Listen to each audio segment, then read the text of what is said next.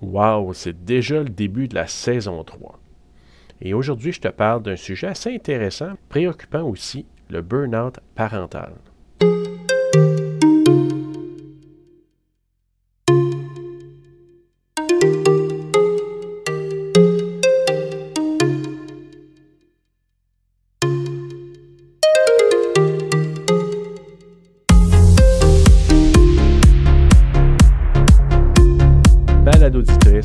Balado auditeur, bienvenue à Balado CJEO. Oui, déjà le début de la troisième saison de nos épisodes et j'espère que tu vas être à l'écoute et j'espère que tu vas apprécier ce que tu vas entendre. Je débute aujourd'hui avec une rencontre avec Myriam Copry. Myriam est aussi connue pour euh, ma coach pour parents immigrants. Elle est conférencière, formatrice interculturelle et coach parental. Elle est aussi certifiée par le Training Institute for Parental Burnout et ça, tu vas en entendre parler pendant le balado, pour le traitement de l'épuisement parental et elle est spécialisée dans l'accompagnement des parents immigrants. Elle est co-autrice du guide Espace Parents, des ateliers pour s'épanouir dans son rôle parental en contexte d'immigration. Elle est au Québec depuis 23 ans, épouse, mère de deux enfants et grand-mère d'une petite fille. Alors, afin d'en apprendre davantage sur Myriam et sur le burn-out parental aussi, allons la rejoindre tout de suite. Myriam Copry, coach pour parents immigrants, avec plein d'éléments, je suis sûr, à nous partager aujourd'hui. Bonjour Myriam. Bonjour Serge. Je suis tellement content de te rencontrer. Euh, j'ai ma collègue Nathalie qui me parlait euh, d'un atelier que tu avais euh, animé. Je crois que c'est en juin. Est-ce que c'est possible? Oui, effectivement. En juin dernier, j'ai animé un atelier sur le stress parental. J'ai des parents Exactement. ça va être un peu le sujet de notre discussion aujourd'hui. Mais avant d'aller dans notre sujet principal, hors euh, enregistrement, j'étais un peu attiré par le fait que tu m'avais mentionné qu'une attestation, je pense, l'attestation de traitement du burn-out parental. Est-ce que c'est ça qui existe euh, au Québec?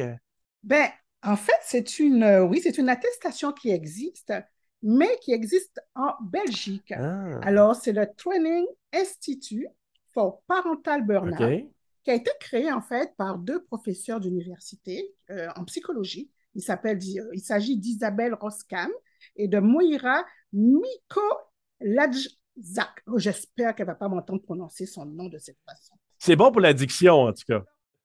Oui.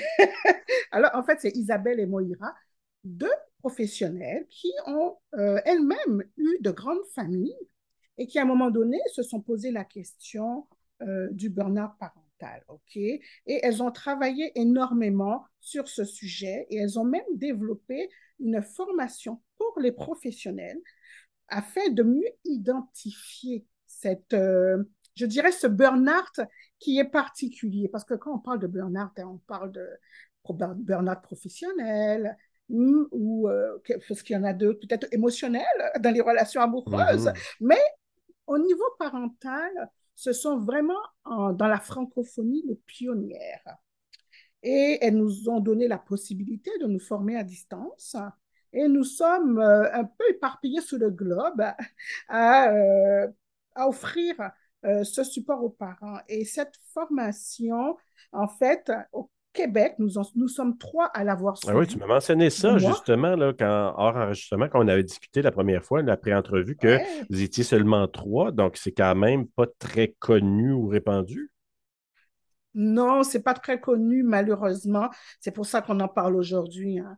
parce que c'est un sujet, les parents, hein, déjà, euh, les parents eux-mêmes ne peuvent pas l'identifier et euh, les professionnels aussi qui ne sont pas formés peuvent faire la confusion entre un burn-out professionnel et un burn-out parental. Oui. Donc, euh, on, va, en parler justement de la nuance entre ces deux euh, termes-là parce mm. que le burn-out, premièrement, bon, on parle d'épuisement. Si on regarde généralement, c'est un peu ça qu'on dit en français, un, épuisement mm. professionnel quand c'est au niveau professionnel. Sinon, c'est peut-être un épuisement parental, si on veut le nommer comme ça. Donc, c'était développé par ces dames-là qui sont en Belgique, formation donnée à distance, vous étiez trois au Québec, dont toi, au niveau de, la formation que tu as reçue, que tu as pu mettre dans ta pratique au niveau de coach aussi, j'imagine. Tout à fait, tout à fait. J'ai mis dans ma pratique de coach auprès des parents immigrants parce que En fait, dans cette formation euh, originale avec euh, Isabelle et Moïra, elles ont constaté quand même que l'épuisement parental était beaucoup moins présent dans les pays du Sud. Ah, oui. Et que c'est un phénomène qu'on retrouvait beaucoup plus en Occident, en Europe et en Amérique du Nord. Et là, elles sont, elles sont en train de faire une, grande recherche euh, quantitative pour mieux évaluer l'étendue euh, de cette problématique. Mais ce qui est sûr, c'est qu'en Occident, 8% des parents sont sujets à l'épuisement parental. C'est pareil. OK. hein? 8%. Oui, c'est quand même. Puis, est-ce que dans ce 8 %-là, tu dirais qu'il y a une grande portion que ce sont des parents qui sont issus de l'immigration? Alors, ce 8%-là euh, recouvre une, on dirait, je dirais 99% de parents occidentaux. OK. Et justement, on n'a pas encore euh, de données suffisantes pour voir au niveau des parents immigrants ce qu'il en est. Mais, mais, de par ma pratique, je constate que les parents immigrants ont beaucoup de facteurs de risque pour être dans l'épuisement C'est un peu les, les- un peu l'hypothèse que je me faisais, là, puis aussi l'expérience que je vois euh, en tant que conseiller en accompagnant les personnes immigrantes. Je, je- je vois beaucoup ça. Puis aussi en ayant aussi les, euh, discuté avec Yannick, je crois, avec qui tu collabores Oui, aussi, tout à fait. Yannick Yannick Fouda. Fouda, exactement, de Humaine. Exactement, donc Oui. euh, qui m'avait un peu allumé à ça. Puis ça m'a, je pense que j'ai fait des constats là aussi avec. euh, c'est comme s'il m'a éveillé un petit peu. là. Donc, My Lumen euh, me donnait un peu des lumières pour m'éclairer Oui, un peu. Mais tout à fait. Mais moi, je, je veux revenir sur le point quand tu parlais de, du- de la nuance entre le burn-out professionnel et le burn-out parental. Qu'est-ce qui définit le burn-out parental? Qu'est-ce qui fait en sorte que c'est différent? Ben, c'est un épuisement qui est vraiment limité à la sphère relationnelle avec l'enfant, dans le rôle parental. On a des parents qui peuvent très bien fonctionner au travail et au contraire s'épanouir, vouloir quitter la maison parce qu'au travail, ils se sentent mieux. Mais dans la relation parentale, l'encadrement, euh, le fait d'être en relation émotionnelle, hein, en Oui. lien avec l'enfant, il y a des défis. Et on n'est pas dans un trouble de l'attachement. hein. On est vraiment dans une situation où le rôle parental devient pesant. Con- conflictuel Ou, même, on pourrait dire? Est-ce qu'on peut aller là, oui, ça va devenir, ça va se manifester par beaucoup de tensions, par du rejet, par des conflits, mais ça va aussi se manifester par des douleurs physiques, par beaucoup de, de, de problèmes d'insomnie. Mhm. On a des indicateurs comme cela, des- de l'insomnie, des, dou- des douleurs physiques, et aussi une, euh, ce qu'on appelle un- un- un- une distanciation émotionnelle. Donc, le parent n'est plus capable de jouer, d'aimer, d'avoir du plaisir avec son enfant. Et surtout, la grande différence, c'est qu'avant, il était capable de le faire, et maintenant, il le fait plus. OK. Puis c'est un peu, c'est bien là, qu'on fasse le- la nuance entre les deux, la différence entre euh, le burn-out professionnel et parental, parce que c'est comme un peu à l'inverse, c'est-à-dire quelqu'un qui a un burn-out professionnel, il y a tous des symptômes qui apparaissent, puis il y a comme une espèce de charge qui, qui est là avant de partir au travail, tandis que là, c'est l'inverse. Au travail, il est bien, puis ça apparaît quand c'est le temps de retourner à la maison avec ses enfants à ce moment-là. oui. Quand il se lève le matin, hein, que l'enfant commence déjà à parler ou à pleurnicher, pleurnicher un peu, mais rien que ça, faire les boîtes à lunch, se lever, préparer le déjeuner, la charge mentale est déjà là. Exact. Alors, c'est vraiment ce qui caractérise l'épuisement parental. Avant d'aller un peu plus précisément vers euh, la clientèle immigrante, qui est pas mal une clientèle que tu, euh, que tu rencontres, en général, qu'est-ce qui. Ça part de où, cela, ce, ce, ce burn-out-là? Ah, bonne question, Serge. Alors, euh, les recherches euh, d'Isabelle et de Moïra euh, nous indiquent que l'exigence aujourd'hui au niveau des parents, hein, on demande énormément aux Oui. parents. Le perfectionnisme euh, et aussi la- les nouvelles façons d'éduquer. On est dans de la bienveillance, dans de l'accompagnement. Ça demande énormément d'énergie. Et simultanément à cela, aujourd'hui, on est dans une société où il faut se développer Mhm. personnellement. Donc, il y a comme euh, une confrontation dans les, dans les rôles. Je veux être bien, je veux continuer mon existence comme avant la naissance des enfants. Mais là, les enfants, ils sont là. Et quand on a un enfant, ça nous demande beaucoup d'abnégation. Et nous sommes dans une société où on est très centré sur soi. Mhm. tellement... C'est ce qu'elles c'est ce qu'elles disent. Hein. Donc, ce sont les, les différents rôles qui demandent tellement d'énergie que les parents, quand ils voient la différence entre le rôle idéalisé et la réalité, alors ils en font beaucoup trop et ça amène à l'épuisement. Oui. Et en plus, le réseau familial est eh restreint. Hein, tu sais, avant, Serge, on avait les grands-parents. Eh oui. Hein, on avait la tante. L'oncle, la tante qui était là, puis qui pouvait être. Ben oui. oui, oui, absolument. On, confiait les enfants, on pouvait sortir. Mais maintenant, les parents, c'est différent. Ils sont les seuls responsables. Hein, ils veulent tout faire. Absolument. Ben, ce changement dans l'organisation de la société a amené cette responsabilité supplémentaire. Absolument. Puis, c'est vrai, c'est bien de, le rappeler parce que moi, je vois aussi à quelque part dans tout ce que tu as mentionné, tout l'aspect aussi de pression sociale.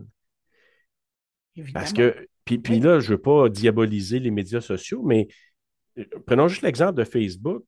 Tu, vois, mettons, en tant que mm-hmm. parent, tu vois que les parents autour de toi, tu parlais d'idéaliser, bien ça aussi, ça vient idéaliser. Mon Dieu, ça a l'air euh, euh, merveilleux et tout, ça, sans penser que derrière cette photo-là, il y a peut-être une autre réalité. Ça avec, ça met de la pression chez les parents. Énormément. Alors, les enfants ont des, agendas de ministre ah, aujourd'hui. Hein. Il faut qu'ils fassent quatre, cinq activités. Mais c'est le parent se met beaucoup de pression. Oui.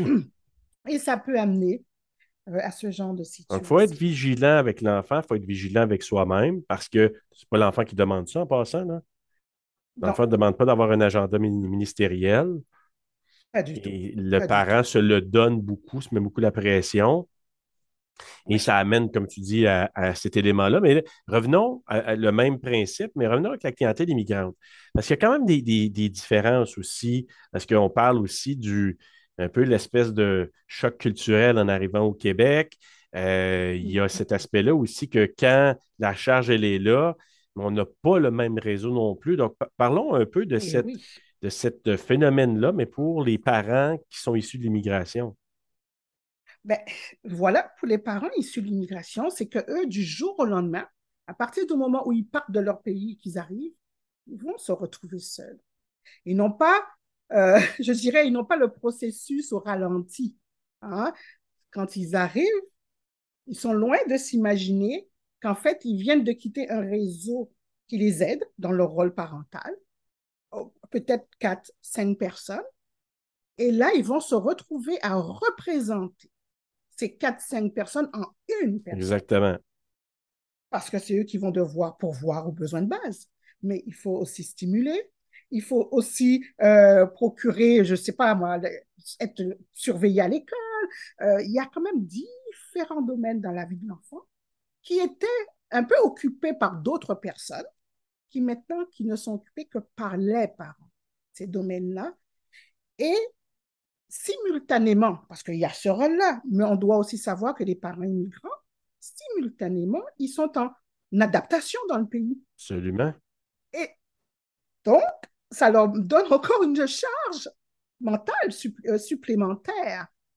Alors, ce sont quand même des facteurs de risque très importants.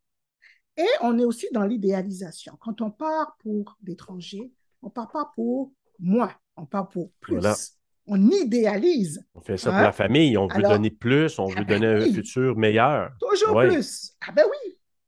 Alors l'écart, si l'écart est très grand entre le pays idéalisé et la réalité, le parent va en faire beaucoup plus pour euh, réduire cet écart et il va en faire soit en travaillant énormément, donc il est à risque d'épuisement, ou d'offrir énormément d'activités et des activités en termes d'occasion, d'ouverture, euh, pour euh, vraiment profiter du pays, euh, tout ça pour le bien-être de l'enfant. Hein. Moi, je n'ai jamais vu des parents faire des choses autrement que dans le bien, pour le bien-être de l'enfant. Exact. Alors, les parents immigrants, c'est le, déjà le fait que le réseau de soutien n'est plus là, mais qui ne sont pas préparés à cela. ils ne connaissent pas l'environnement dans lequel ils sont. Donc, ils vont, pendant, pendant un certain temps, ils vont être un peu isolés, ils vont chercher les ressources, mais ce temps-là, les enfants, ils grandissent, hein, ils sont là, ils ont besoin euh, qu'on réponde à leurs besoins, hein, ils ne sont pas là, on ne met pas de bouton stop. Hein. Et ils s'adaptent euh, rapidement, des fois, plus rapidement de par le fait qu'ils sont à l'école, ils sont plus jeunes, des fois, ils s'adaptent très rapidement. Donc, il y a comme un conflit, ou en tout cas, il y a, une espèce de gouffre là, qui peut se creuser, ce qui rajoute, encore là, je trouve, au stress parental. Absolument. Absolument. On a des parents énormément stressés. Puis, euh, souvent, ce que j'entends, c'est des parents qui disent Oui, mais j'étais pas comme ça avant. Euh, quand j'étais dans mon pays, j'étais mieux, euh, j'avais le temps de prendre soin de moi, j'étais, je pouvais sortir avec mon conjoint, on avait du temps, hein, le me time, le fameux temps pour Exact. ils n'ont plus le me time pendant un certain temps de trouver leur repère. Et c'est pour ça que je dis que ces parents-là, ce sont des parents à risque. Absolument. Et là, je ne parle même pas des parents qui ne parlent pas la langue.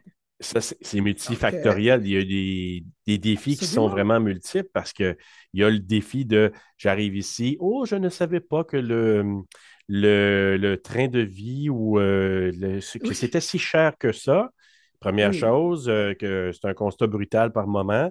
Puis ensuite, on avait parlé en pré-entrevue, euh, Myriam, mais tout le côté aussi de OK, ben, au pays, le fameux cercle ou le, groupe d'entraide qui est famille, parents, voisins euh, mm-hmm. et domestique pour certains. Ils arrivent ici, je dois mm-hmm. m'occuper de mm-hmm. tout. Donc, ça, ça aussi, ça amène euh, une adaptation qui peut être longue et aussi énergivore, là, Myriam.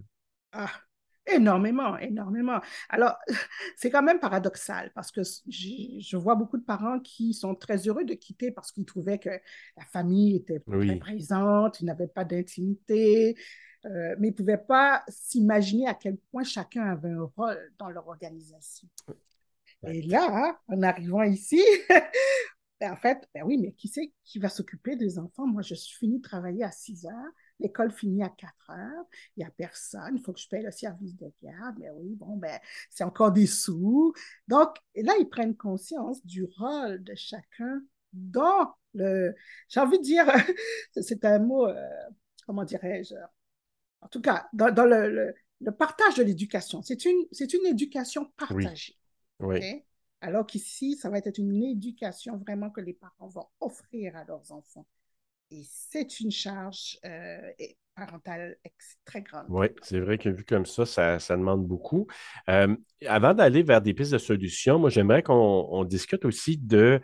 Parce que là, on parle de coaching, de donner des trucs, d'encadrer, de mentorer, en tout cas des, parents. Et là, quand on parle de parents immigrants, dans ce que, qui est ta clientèle, il y a un aspect qui est des fois peut-être tabou est-ce qu'on ose avouer que c'est difficile? Est-ce qu'on ose avouer aller chercher de l'aide? C'est tabou. Tabou, hein? C'est tabou. Ah, absolument. Les parents, euh, ça leur prend tout leur petit change, hein, comme on dit, hein, pour pouvoir avouer qu'ils ont besoin d'aide. Euh, et souvent, c'est quand ils sont au pied du mur, malheureusement, hein, qu'ils demandent de l'aide. J'aurais tellement souhaité qu'ils frappent à la porte ah, ben avant. Ben oui, ce serait l'idéal. en prévention, mais oui, ça veut dire, bon, ok, je comprends que c'est différent. Comment pourrais-je faire? Est-ce que toi, tu peux m'aider à trouver des trucs? Oui. Euh, parce que le coaching, c'est ça, hein, c'est qu'on parle du principe que le parent, il a des forces. Sauf qu'il faut, c'est, enfin, il faut, euh, j'aime pas le il faut, mais le coaching va soutenir le, parent dans l'actualisation de ses forces. Euh, va les mettre en évidence pour le parent. Et comme c'est de l'empowerment, c'est vraiment soutenir le parent dans son pouvoir d'agir.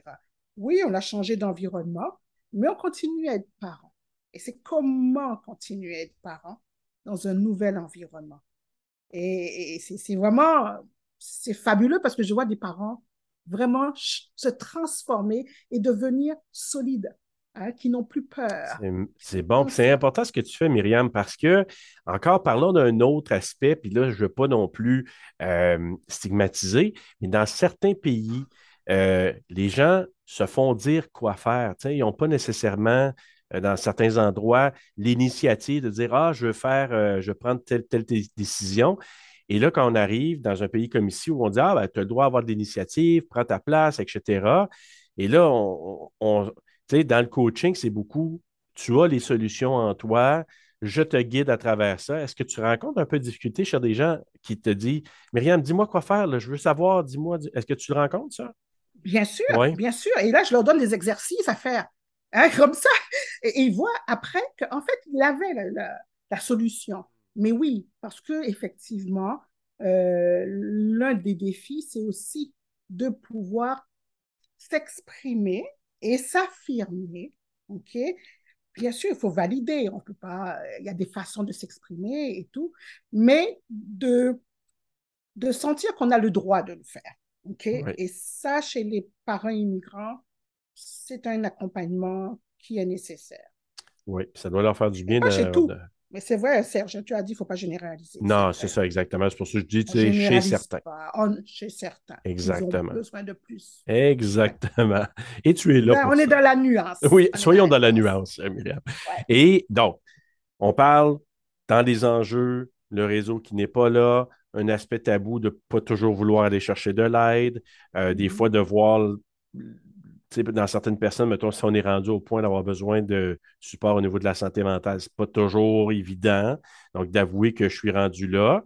Donc, il y a plusieurs défis. Donc, toi, tu les accompagnes là-dedans. Maintenant, si on parle de mm-hmm. pistes de solutions, tu rencontres quelqu'un qui est en burn-out parental, ça ne va pas bien, toutes sortes de mm-hmm. symptômes qui se manifestent, insomnie, irritation, euh, anxiété, etc. Donc, tes pistes de solutions avec ces parents-là qui sont rendus à cette étape-là, qu'est-ce que tu fais? Alors, on fait ce qu'on appelle l'équilibre de la balance. Hein. Quand on est dans cette situation, on regarde qu'est-ce qu'il faut enlever, ce qui est trop lourd, et qu'est-ce qu'on pourrait rajouter comme ressource. Alors, ça veut dire qu'automatiquement, je vais amener le parent à regarder autour de lui qui peut le soutenir. Amener le parent à s'ouvrir sur le réseau à différents niveaux. Hein. Ça peut être un réseau de proximité, c'est-à-dire les amis, ça peut être un réseau communautaire, mais de voir autour de lui qui peut l'aider dans cette situation. Et on parlait d'écart entre le, parent idéal et le parent réel, c'est de regarder aussi dans tout ce que le parent se met comme responsabilité de trop, qu'est-ce qu'on peut enlever? Qu'est-ce qui est vraiment superflu pour justement délester et aider le parent à retrouver un équilibre. Et c'est le parent qui va choisir qu'est-ce qui pour lui, il va quitter, il va même abandonner certaines façons. Euh, j'ai déjà eu des parents qui me disaient, mais c'est important que qu'il n'y ait aucun jouet dans la maison. Le soir, tout doit être rangé. Mais là, après, un moment donné, s'il y a des jouets, ben, on ne va pas se faire montage. Choisir ses batailles. il faut choisir ses batailles. Exact. Mais choisir ses batailles aussi, c'est aussi euh, dealer ou qu'on négocie avec ses propres anxiétés hein, eh et son sentiment de, de, compétence. Est-ce que je suis une bonne personne, je suis une bonne épouse, je suis une bonne mère? Euh, hein? eh le, fameux sentiment, hein, est-ce que je suis une bonne ou un bon?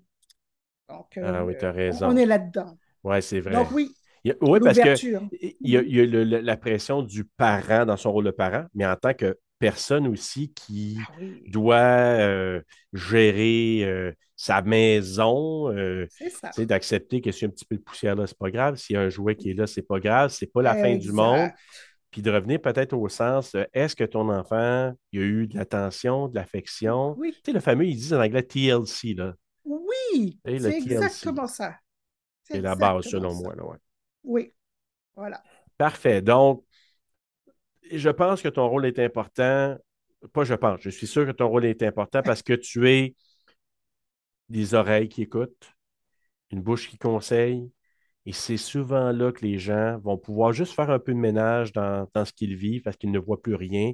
Est-ce que tu vois ton rôle un peu comme ça?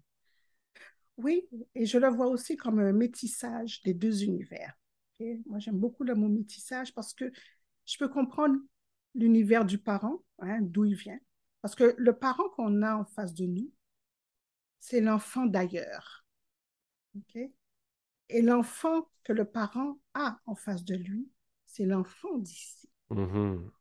Alors, ces deux espaces-là, ces deux identités, moi, je fais le lien entre, OK, voilà, oui, effectivement, le cadre, c'est comme cela qu'on fonctionne. Qu'est-ce que ça veut dire? Mais c'est pas, différent de l'endroit d'où tu viens. C'est ça, ça s'exprime d'une autre manière. Donc, le lien et le métissage pour que tout le monde puisse trouver un équilibre. Ce qui est très important. En terminant, Myriam, euh, on sait, on le répète jamais assez, mais c'est important. S'il y a des parents à l'écoute, vous êtes dans une situation, vous vous sentez un petit peu euh, difficile ou encore vous ne comprenez pas toujours. Puis là, je, m'adresse entre autres à tous les parents, mais surtout aux parents issus de l'immigration qui arrivent ici, se disent Oh mon Dieu, c'est très différent. Euh, n'hésitez pas à aller chercher des, euh, des, ateliers pour mieux comprendre comment ça se passe euh, ici au Québec. J'appelle ça des fois des, ateliers de compétences parentales. Moi, je trouve qu'on ne le répétera jamais assez. C'est important d'aller chercher ça. Et si on aborde dans tout ça le côté burn-out parental, bien, contactez Myriam. Elle donnera un atelier fantastique comme elle l'a déjà fait. Comment on fait à ce moment-là, Myriam, si jamais on veut te contacter pour des ateliers ou du, euh, de la consultation? Alors, on m'écrit tout simplement euh, à l'adresse à coach.interculturel avec deux L E gmail.com. Parfait ce que tu nommes là, je vais les mettre aussi, les liens dans la description du balado, donc on pourra avoir euh, tes coordonnées. Euh, est-ce que les ateliers, ça se décline comment? Est-ce que tu donnes des ateliers virtuels? Oui. Euh, ah oui, Ça dure combien de temps et tout ça? Alors, ce sont des ateliers virtuels. Alors, j'ai deux formes. Il y a des programmes, c'est-à-dire je peux faire un suivi psychosocial avec les parents, des rencontres individuelles une fois par semaine. La durée, bien sûr, c'est en fonction des besoins. Donc, c'est en, virtuel. Et j'ai des ateliers ponctuels deux fois par mois où là, on aborde euh, d'une manière plus générale le, problème. C'est la première étape hein, pour les parents qui ne sont pas encore prêts à faire un suivi psychosocial et qui sont intéressés par le sujet. Donc, c'est deux fois par mois. Je vais mettre ma programmation en ligne dans mon groupe parce que j'ai un groupe hein, qui s'appelle la communauté des parents immigrants. Et dans ce groupe-là, je mets euh, en ligne euh, les dates pour les ateliers. Donc, on peut retrouver ça sur Facebook, LinkedIn. Facebook, la communauté des parents immigrants. Donc, sur Facebook, retenez bien ça. Ça aussi, on pourra le mettre dans euh, la description du balado. Si vous avez des questions par rapport à ce que vous, vous avez comme enjeu en tant que parent, n'hésitez pas. Euh, faites ce que vous avez à faire parce que c'est pour le bien-être du parent et par la bande aussi de l'enfant. Puis c'est juste pour assurer une belle continuité, surtout si vous arrivez au, Québec en disant je veux assurer un futur meilleur à mon enfant. Ben, allez chercher les outils, ils existent. Myriam, qui est avec moi présentement, en est la preuve. Alors, Myriam, merci beaucoup d'avoir accepté mon invitation. Alors, merci Serge, ça m'a fait vraiment un grand plaisir et merci à la communauté de nous écouter. Merci. Merci beaucoup à Myriam Caupry de Ma Coach pour parents immigrants. Si tu désires en savoir davantage sur le burn-out parental ou les enjeux rencontrés par les parents, surtout les parents peut-être immigrants, je t'invite à consulter le groupe Communauté parents immigrants sur Facebook. D'ailleurs, je mettrai le lien dans nos médias sociaux, mais aussi dans la description du balado. Je tiens à préciser que cet épisode a été réalisé avec la participation financière du gouvernement du Québec. Alors, en terminant, je t'invite à revenir te balader avec nous très très bientôt pour un autre épisode. C'est vraiment une invitation formelle. Bye bye.